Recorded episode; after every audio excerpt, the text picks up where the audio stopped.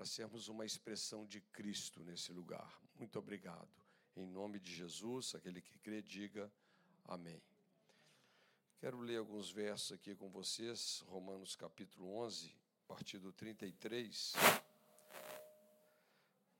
A Bíblia diz: Ó profundidade da riqueza, tanto da sabedoria como do conhecimento de Deus. Quão insondáveis são os seus juízos e quão inescrutáveis os seus caminhos. Quem, pois, conheceu a mente do Senhor? Ou quem foi o seu conselheiro? Ou quem primeiro deu a ele para que lhe venha a ser restituído? Porque dele e por meio dele e para ele são todas as coisas a Ele, pois, a glória eternamente. Amém.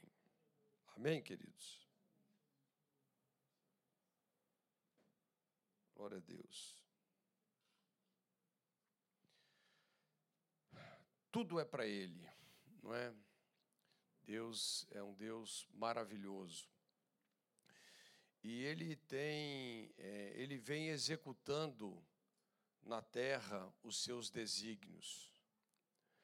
Às vezes nós olhamos para muitas circunstâncias, né, e parece que Deus parou de agir, parou de intervir, mas os seus caminhos são muito mais altos do que os nossos caminhos. Os seus pensamentos são muito mais altos do que os nossos pensamentos. Eu tenho feito assim muitas reflexões assim nesse momento da minha vida. E, e eu tenho estado assim muito convicto, não é, de entrar realmente em Deus para aquilo que Ele deseja fazer. Já vivi vários momentos da minha vida. Eu conheci o Senhor Jesus é, no ano de 81, né? Muitos aqui não eram nascidos. Já tem um, um tempinho, já são mais de 40 anos. Então a gente a gente trilha uma uma jornada, não é? De muitos acertos, mas também de muitos erros, não é verdade?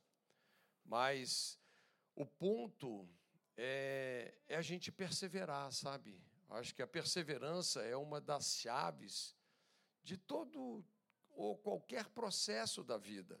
Jesus disse: na sua perseverança eu vou possuir a sua alma. Então, fica firme. E a maior razão que eu e você temos para perseverar é que Deus nunca desistiu da gente. Mesmo que a gente né, tem assim os tropeços. Eu quero falar um pouquinho sobre a vida de Abraão. Teve momentos na vida de Abraão que o pai da fé tropeçou na incredulidade e desceu lá para o Egito. Mas Deus é um Deus que faz maravilhas, não é? alinha motivações, alinha corações, ele nos prepara, ele nos forma. E quando nós olhamos para a vida é, de Abrão, porque ele não começou como o Abraão, ele começou como Abrão. O que, que significa a palavra Abrão? Um pai exaltado. Alguém que alcançou, por andar com Deus, ele, ele alcançou um testemunho, ele alcançou uma reputação.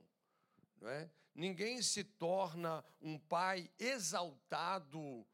Essa palavra tem um significado.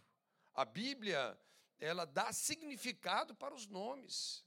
Ela alinha a experiência de vida dessas pessoas com o nome que elas carregam. E Abraão sempre foi um pai incrível, um excelente capacitador. A gente vê experiências na vida dele, como quando vai resgatar um parente, um sobrinho, e ele pega 318 jovens criados na sua casa. E aquele homem pacato do campo com um exército de jovens, de meninos. Ele vence os quatro reis mais belicosos na guerra. Coloca os quatro reis no bolso, sem ter uma baixa. Não é? Por quê? Porque ele era um pai exaltado, ele era uma pessoa de muito valor. Mas como é que, na verdade, é, as coisas chegaram nesse homem chamado Abrão? Onde é que Abrão começou a sua jornada? Começou, não começou num lugar bonito, não. Ele começou na Babilônia, Babel. Não é? Qual era a antiga memória daquele mundo onde eles viviam? Nós sabemos que Deus destruiu toda uma geração com as águas do dilúvio. E ele fez uma aliança simbolizada no arco-íris. É interessante o arco-íris, quando você olha de cima para baixo, não é só um arco, você vê realmente um círculo, uma aliança. Né? E ele fez uma aliança que não iria destruir mais a humanidade com as águas do dilúvio. Mas ali foi um novo começo. E a Bíblia então diz que Deus se revelou àquele patriarca, aquele homem chamado Noé. A Bíblia diz que Deus abençoou Noé e os seus filhos, e Deus liberou uma palavra para aquela família, não é? Sejam fecundos, multipliquem-se e encham a terra. Veja, Deus ele tem planos. Deus tem projetos. E ele faz isso na sua imensa sabedoria. Agora, nos dias de Abraão, nós percebemos que havia um confronto enorme entre o que Deus planejou de Noé para frente e qual era a mentalidade vigente no mundo. É? Era o projeto de Deus versus é? uma mentalidade mundana. Qual era o conceito de Babel? Eles, os homens, então, se ajuntaram numa localidade e falaram assim: olha, vamos fazer uma torre. Porque se vier um dilúvio, o mar não alcança a gente e nós não vamos ser espalhados pela face da terra. Na verdade, o que é que eles estavam falando? uma palavra contrária ao que Deus projetou. Porque qual era a palavra de Deus? Encham a terra, espalhem, cresçam, vão, vão sempre para o próximo nível, next level, sempre vão adiante. Porque o plano de Deus não é, claro, só encher a terra, porque isso começou lá com a primeira aliança feita com Adão mas é encher a terra com homens e mulheres que trazem a imagem e a semelhança de Deus. Mas é interessante, porque os céus são os céus de Deus, mas a terra ele deu para os homens. Então não crie expectativas erradas. Na verdade, não é você que vai subir para o céu, é o céu que vai descer para a terra. E haverão, sim, novos céus e nova terra onde habita a justiça. Mas esse foi o início, esse foi o contexto. E Abraão saiu desse mundo, um mundo onde a última coisa que Deus falou foi o que? Encham a terra, se espalhem por ela, ocupem a terra. Mas aquela geração, né, você vai ver menção a uma figura chamada Nimrod, que em alguns textos bíblicos ele aparece como poderoso caçador diante de Deus, mas a palavra na verdade ali é poderoso caçador contra Deus, fazendo oposição ao que Deus queria executar. Então, Abraão, ele entendeu o plano de Deus. É? De alguma maneira, Deus se revelou, Deus achou em Abraão esse coração aberto né, para a revelação de Deus. E ele entra então num processo aonde ele passa a ser formado. Né? E nós podemos é, colocar que esse, essa, é, esse próximo passo de Abraão foi a sua formação pela influência.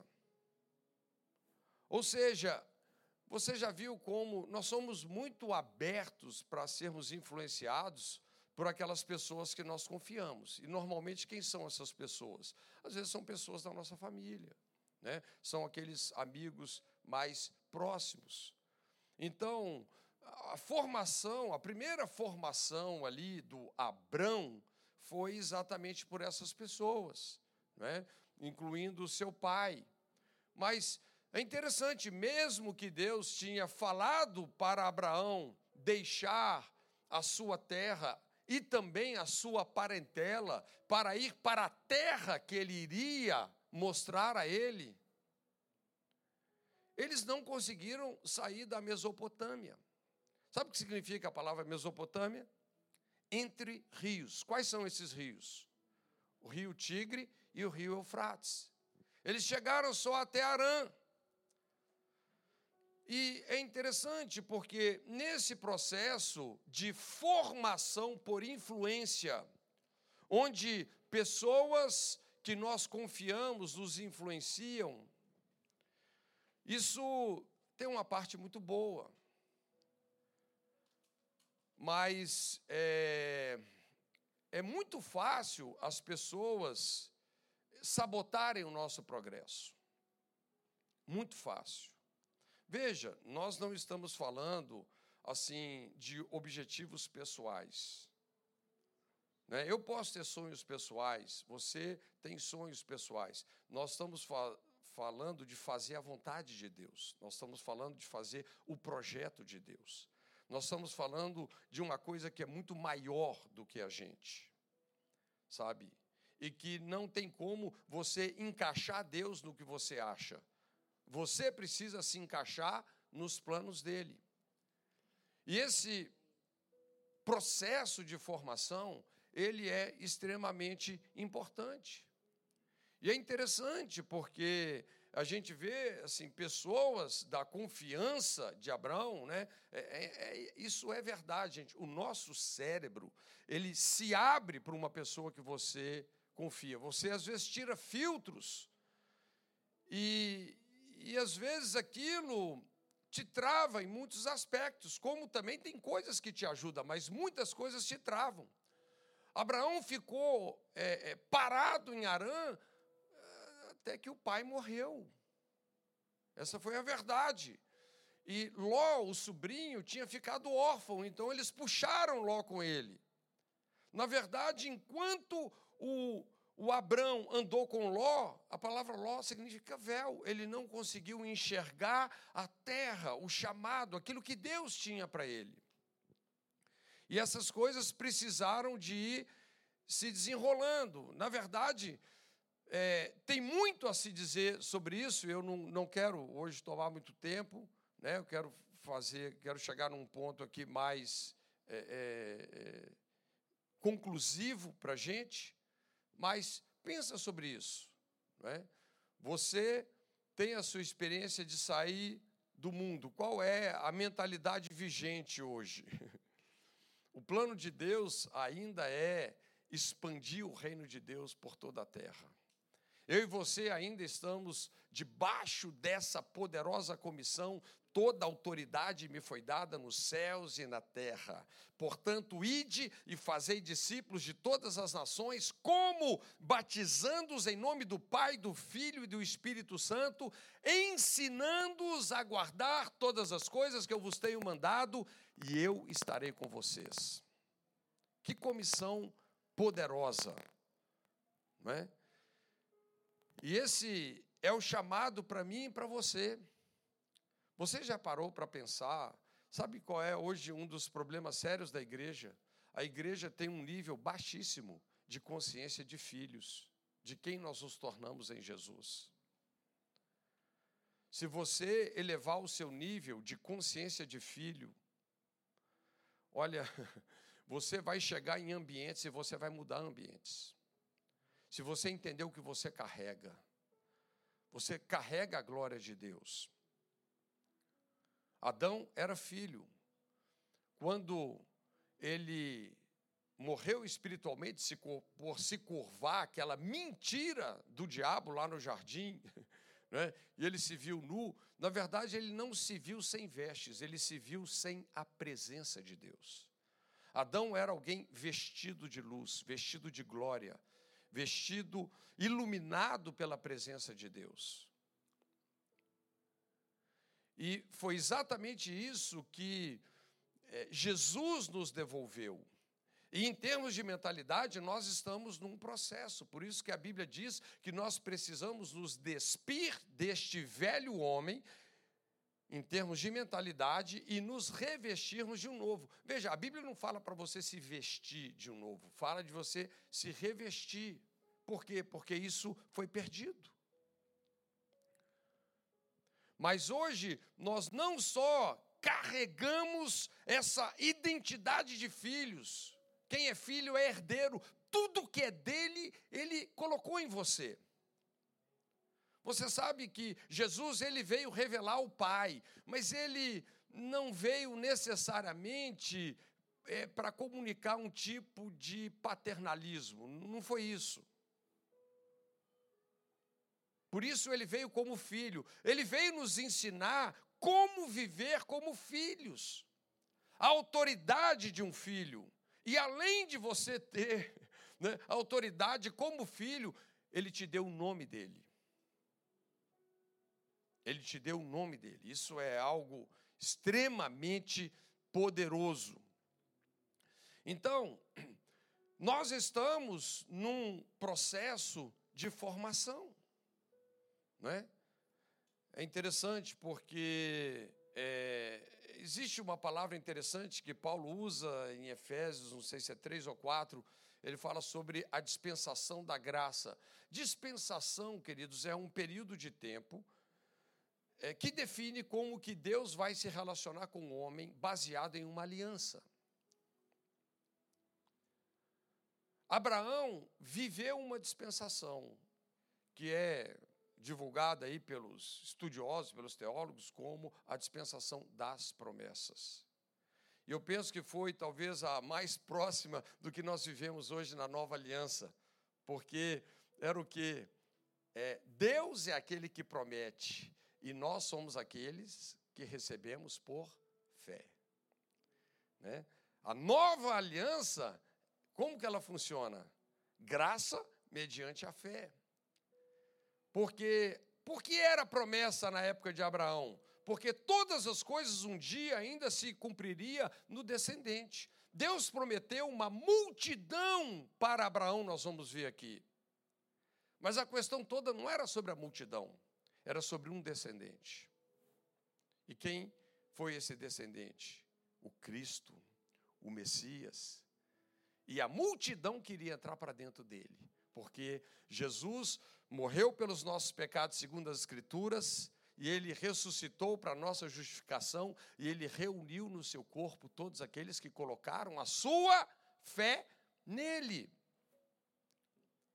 Então, eu quero que você entenda que a nossa oportunidade hoje de sermos formados para nos alinharmos com o propósito de Deus, ela é incrível.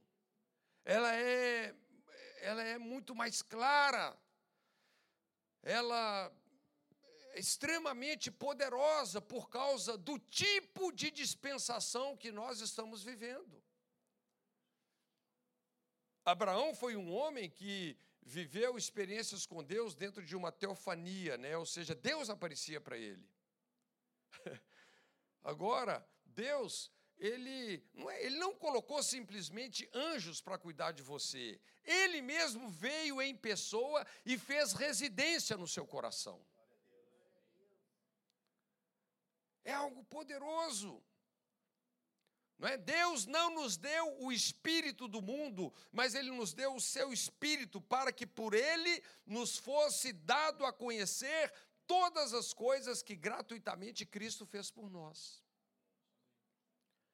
É algo incrível. Então, nós estamos em processo, mas nós não podemos perder, sabe, é, o projeto de Deus. Nós não podemos perder o que Deus quer fazer.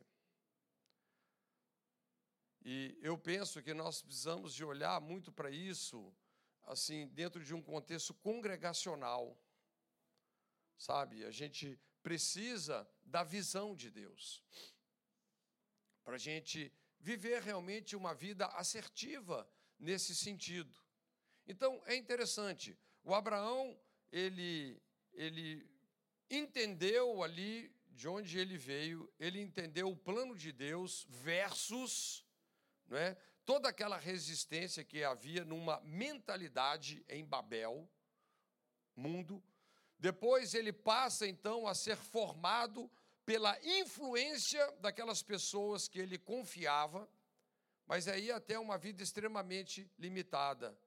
E aí ele chega no último aspecto, não é? Deus então tinha falado isso para ele: sai da sua terra, deixa a sua parentela e vai para a terra que eu vou te mostrar, né?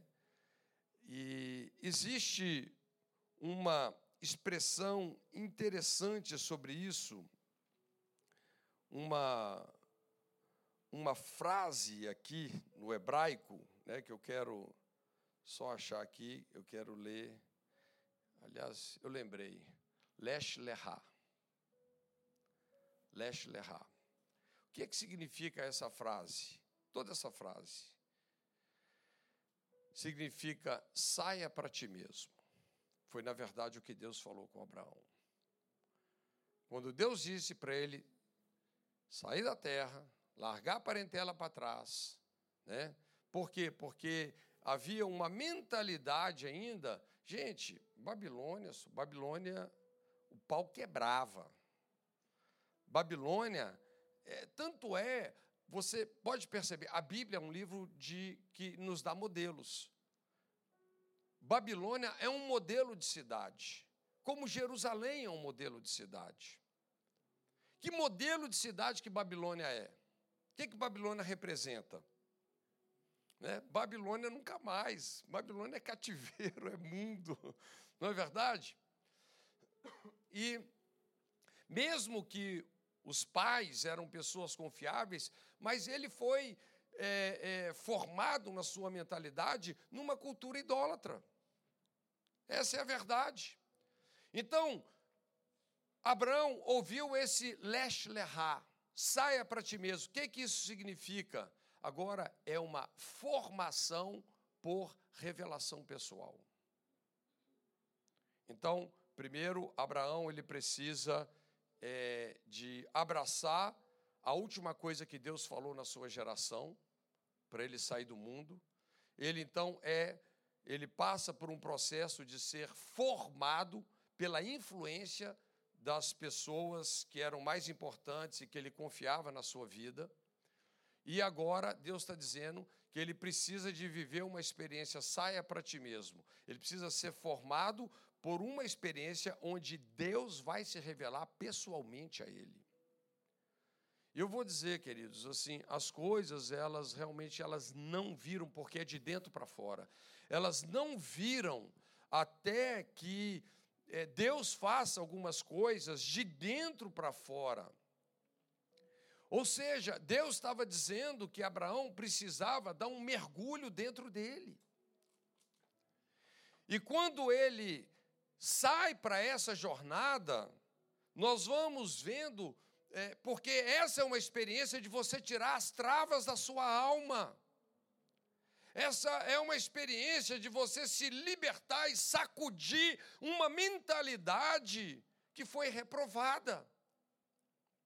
Sabe, tem coisas que nós pensamos que é, parece que é, é, é Jesus ele foi duro, mas na verdade não. Por exemplo, você vai para Lucas capítulo 14, Jesus fala uma coisa: olha, quer ser meu discípulo? Você não pode colocar em primeiro lugar papai, mamãe, irmão, esposo, esposa, é, filho, campos, nem você mesmo. Ou seja, ele fala que nós precisamos de aborrecer. Qual que é o sentido da palavra aborrecer? Amar menos. Por quê? Porque o projeto de Deus, ele é maior. Amar menos. Se você colocar qualquer pessoa ou qualquer coisa na frente de Deus, você vai perder a revelação e a sabedoria para saber lidar com essas pessoas da melhor maneira possível. Se você coloca Deus em primeiro lugar, você vai ter a sabedoria, a graça e o favor para se relacionar da melhor forma com essas pessoas. É interessante, não é? Abraão chegou um momento que ele teve que abrir mão do Ló. Ele falou: Olha, né, pode escolher, se você for para um lado, eu vou para o outro. E o Ló levantou, o Ló não era bobo, ele levantou os olhos, viu as campinas, né? falou: aqui é a terra fértil. Falou, não tem problema. Abraão foi lá para os carvalhais de Manre, subir as montanhas, a parte alta. Né? Mas é interessante, o relacionamento de Abraão com Ló melhorou. Né? Pouco tempo depois, Abraão foi esse cara que resgatou o seu sobrinho. Mas a maneira, é, havia uma mentalidade ali que precisava ficar para trás. O que eu quero dizer para vocês, queridos, Deus tem sempre o next level. Deus tem sempre um próximo nível. Às vezes a gente olha para a vida de Abraão, gente, as coisas não aconteceram rápido na vida de Abraão. Não aconteceram rápido. Mas Abraão foi um cara incrível nesse sentido. Você vai ver poucas vezes na vida de Abraão que Deus falou com ele. Veja, essa foi a dispensação das promessas. Mas toda vez que Deus chegou e falou com o cara, o cara pulou para dentro.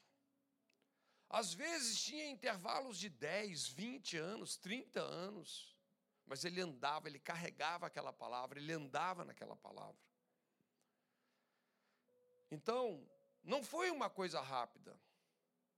Né? E eu acho que com muitos de nós não é uma coisa rápida. Eu, às vezes, eu tenho uma sensação que eu sou meio assim, eu custe mais entender as coisas. Né? Mas também, na hora que assim a ficha cai, a gente tem que entender que o projeto de Deus, ele vale, ele vale tudo.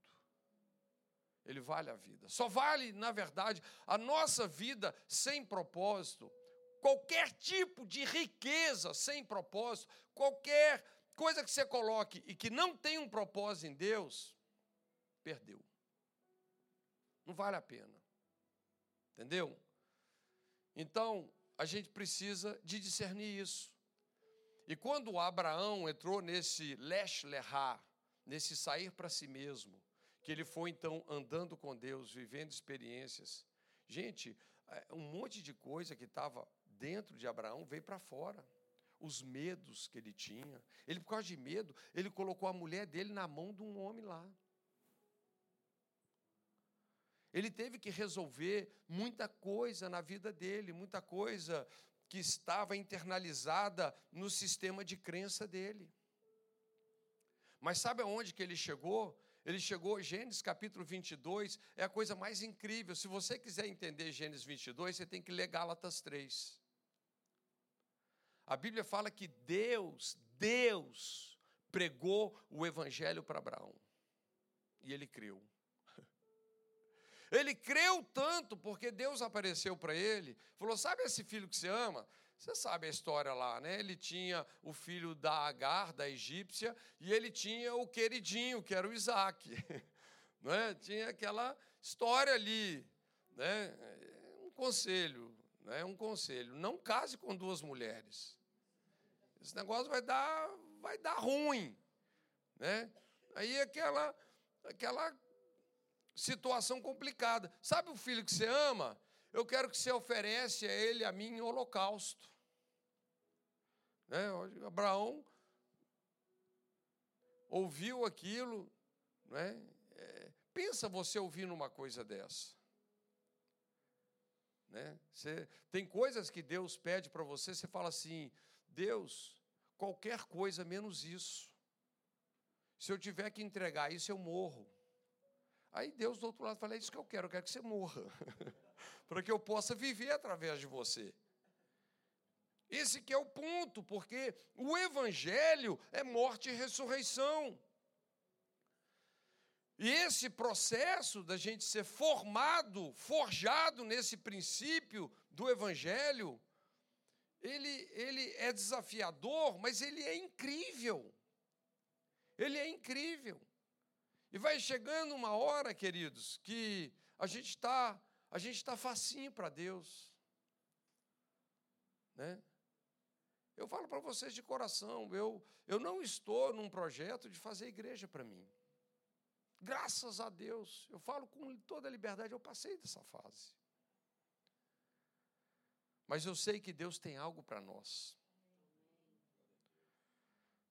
E nós vamos andando com Deus. Hoje, nós temos à nossa disposição o Evangelho.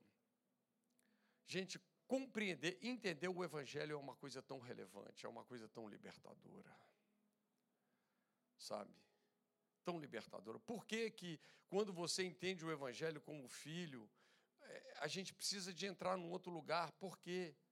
Porque o Evangelho, a obra de Jesus, ela é uma obra consumada, está tudo feito. Você não precisa mais ficar pedindo para Deus te dar as coisas que Ele já te deu. Quando você está no Evangelho, você parte da plenitude. Você parte do lugar onde você é suprido, onde você é curado, onde você é perdoado, onde você é amado. Por isso que quando uma pessoa entende o evangelho, ele para de focar no que ele precisa e ele começa a focar em alcançar outros. Em ministrar, em derramar, em manifestar Cristo para outros. Enquanto nós estamos vivendo uma vida focada no que nós precisamos, desculpa, tá? Você está cheio de travas na sua alma. Você precisa do seu leste lerrar. Você precisa de uma jornada de autoconhecimento, onde o Espírito Santo vai virar você de dentro para fora e vai tirar as travas. Porque essa é a verdade sobre mim e sobre você. Queridos, o nosso problema, deixa eu explicar, o nosso problema não é o diabo nós vivemos o tempo inteiro sabotando as nossas próprias vidas. Porque às vezes tem um programa que está rodando no âmago, lá no fundo do nosso coração, onde existem crenças e valores que precisam ser completamente mudados. Jesus é, se referiu a isso como que arrependimento, metanoia. E essa mudança não é só uma mudança da boca para fora. Ela tem que ser o quê? Boca e coração. Não é assim? A gente usa esse verso para as pessoas que vão aceitar Jesus, né? Se você, é, é, com a sua boca, confessar a Jesus como seu Senhor e com o coração crer que ele ressuscitou dos mortos, você vai ser salvo. Mas você não vai ser só nascido de novo. Essa palavra salvo é ampla, é a palavra sozo. Deus vai tirar as travas da sua alma. Agora, deixa eu te falar: crer com o coração implica em revelação. Não pensa que é assim uma coisa humana ou natural acreditar que Jesus ressuscitou dos mortos. Só se Deus falar isso dentro de você. Eu vi isso uma vez ao vivo e a cores. Né? Das, das vezes que eu fui a Israel, eu sempre evangelizo os guias. E eu evangelizei, estava evangelizando um guia. Normalmente eles nem ficam para te ouvir, eles fazem a parte dele, eles dão uma saidinha mas eu comecei a conquistar aquele cara, ele começou a ouvir tudo que eu estava pregando, eu comecei a ter conversas com ele, até que chegou a hora assim, vou fechar a venda. E eu perguntei para ele, Efraim, veja, esse cara escreveu dois livros, que é uma sumidade, um sobre o livro de Gênesis outro, livro, outro sobre o Evangelho de Mateus. Pensa num cara que é uma enciclopédia. E eu perguntei para ele, rapaz, papo reto, cara, você escreveu um livro sobre os evangelhos. Por que, que você nunca entregou sua vida para Jesus? Cara, ele olhou com uma certa tristeza, foi aquela coisa assim, de olho no olho.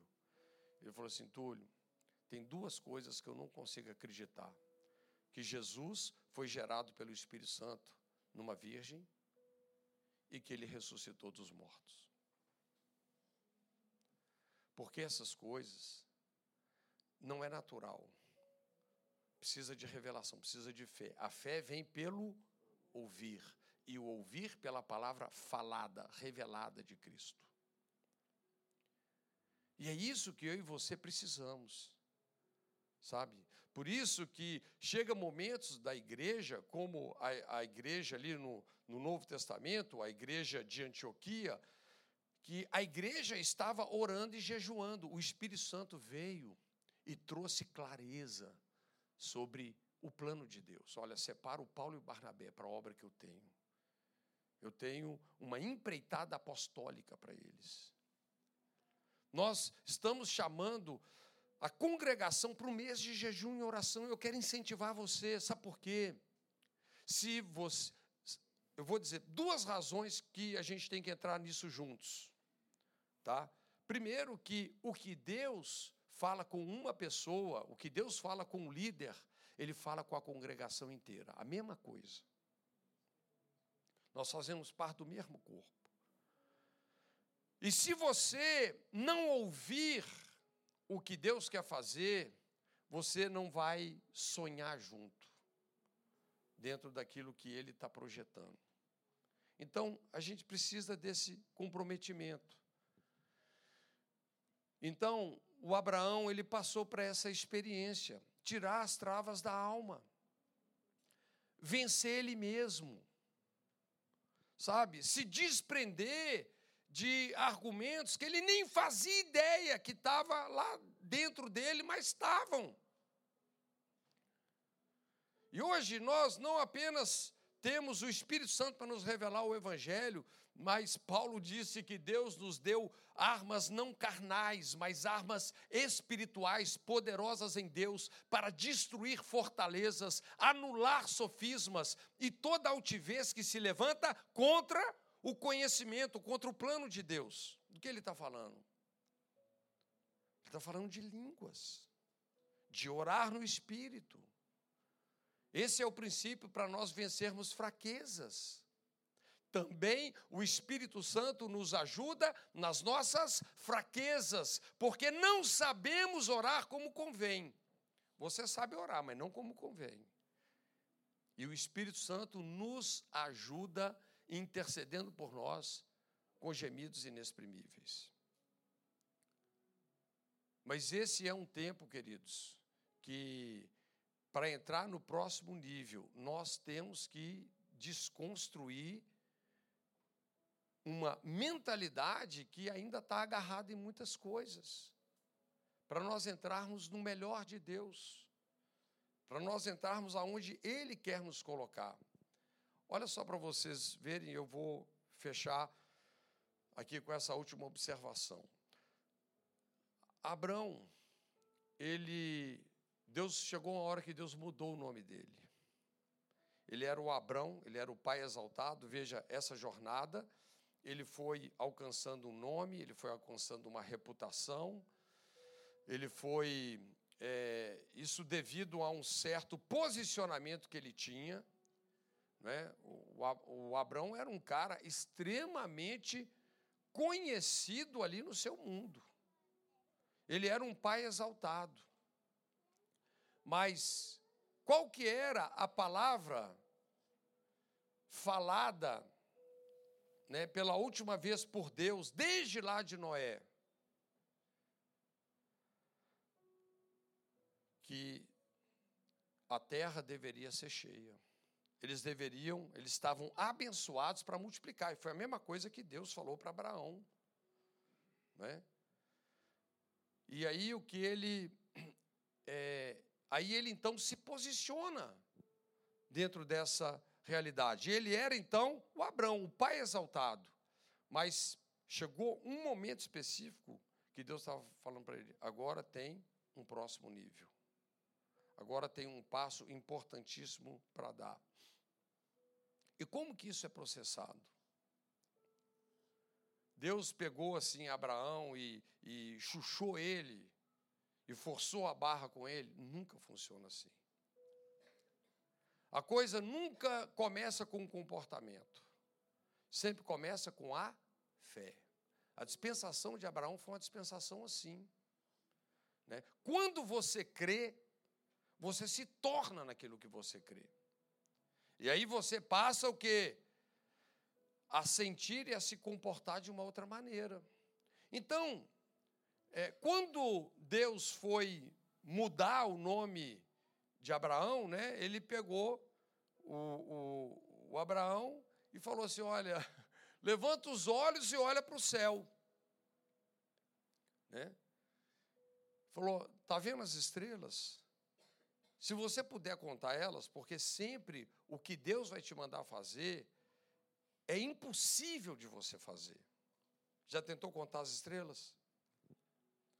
Mas a gente pode dizer dessa forma: que Deus estava dizendo para o Abrão, que estava se tornando em Abraão, que a descendência dele seria tão numerosa como as estrelas que estão nos céus e tão próspera como a areia que está na praia do mar. E o que, que Deus fez? Deus fez duas coisas. Qual é a razão de mudar o nome? Deus queria mudar o que? A confissão dele. Veja, queridos, que nesse processo a linguagem ela é extremamente importante.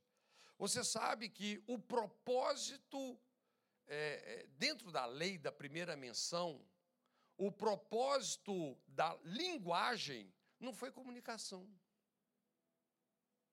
foi criação. Deus, na verdade, ele criou uma linguagem para criar tudo que ele criou. Tem alguns estudiosos do hebraico, né, que pegam aquela primeira frase do livro de Gênesis, no princípio criou Deus os céus e a terra, e essa frase é como uma menorá. E no meio tem a primeira letra e a última letra do alfabeto hebraico, ou seja, os estudiosos do hebraico falam que para Deus criar todas as coisas, ele criou um idioma. Né? E aí, claro, aí os estudiosos puxam para o hebraico, né? puxam para o lado deles. Mas o que eu estou dizendo que dentro da primeira menção, o propósito primário da linguagem foi para criar. E é claro que a comunicação é uma coisa extremamente importante. Então, quando é, nós estamos falando em termos de fé, em termos de dimensão espiritual, o que nós falamos tem muita importância, tem muita relevância. A, a esposa, a Sarai, a esposa do Abrão, né, chegava para ele, porque, como eu disse, na Bíblia, nome, eles têm significado. Ela chegava para o Abrão e falava assim: Ô oh, pai exaltado, vamos tomar um cafezinho agora, vamos comer um pãozinho de queijo. Né? Chamava ele de quê? Né? pai exaltado. Mas agora ela passou a chamar ele de um outro nome. Agora ele era pai de multidões. Era o que ele estava ouvindo. A fé vem pelo ouvir. Na verdade, o que é fé? É você passar a falar a mesma coisa que Deus falou a seu respeito. E Deus, mudando o nome de Abraão, era isso que Deus queria provocar nele ele começar a declarar o que Deus estava falando a seu respeito, mas não só isso. Deus mexeu em duas coisas. Deus estava mexendo na linguagem, mas estava mexendo também na imaginação. A imaginação é uma coisa extremamente importante, extremamente importante. Ele quando ele olhou para os céus, sabe? Porque você sabe o seguinte, quando Deus fala, Deus cria. Quando Deus falou, você é um pai de multidão, a multidão já, já existia. Ela já estava em Deus. E esse é o ambiente da fé. Mas veja, Abraão, essa época, Gênesis capítulo 17, ele estava com 99 anos. Quando Deus vira para ele e fala assim: anda na minha presença e ser perfeito. Não é prefeito, não, ser perfeito. Ou seja, ele já tinha tirado muita trava da sua vida. E chegou então esse essa mudança radical e ali Deus faz uma aliança com Abraão que foi o pacto da circuncisão. É uma das coisas mais próximas para explicar o novo nascimento. O batismo, a circuncisão, é? o despojamento da carne, Deus arrancando de dentro de mim, de você, uma natureza de pecado que nós herdamos do nosso primeiro ancestral Adão e substituindo por um espírito de vida, uma natureza de vida, aquele que se une ao Senhor se faz um espírito com Ele. Então, queridos, sabe que eu, para a gente fazer a nossa aplicação aqui, sabe o que eu estou querendo dizer para você? Eu realmente, assim, acredito que nós estamos num tempo muito chave, assim, de um alinhamento com Deus. E a gente precisa discernir esses momentos, assim, quando a visitação vem. Sabe? É, eu, particularmente, Deus tem falado coisas muito pontuais de dentro para fora, coisas que eu não estava pronto para ouvir numa outra época. Muito pontuais. E quando eu olho para esse Abrão, que precisa de ir para o next level e virar o Abraão, eu vejo isso muito congregacional, não é uma coisa pessoal. Não é uma coisa pessoal. É uma coisa congregacional. Nós precisamos crer juntos. Nós precisamos sonhar juntos. Nós precisamos desejar o que Deus tem para fazer juntos. E aí, queridos, é, aí é com Ele. Entende? É como eu li lá o texto de Romanos 11. Não é, sabe, não são, se trata de nada pessoal de alguém, mas de algo que Deus tem. Olha, nós estamos vivendo um momento na história incrível, e eu, eu vou dizer, vou dizer, eu creio que Deus vai fazer tanto que nós não temos nem ideia. É, é igual José, sabe? Quando José teve o primeiro sonho dele, Aí o José achou assim: nó, um dia eu vou ser o líder da minha casa. Papai, mamãe e meus irmãos vão tudo curvar diante de mim.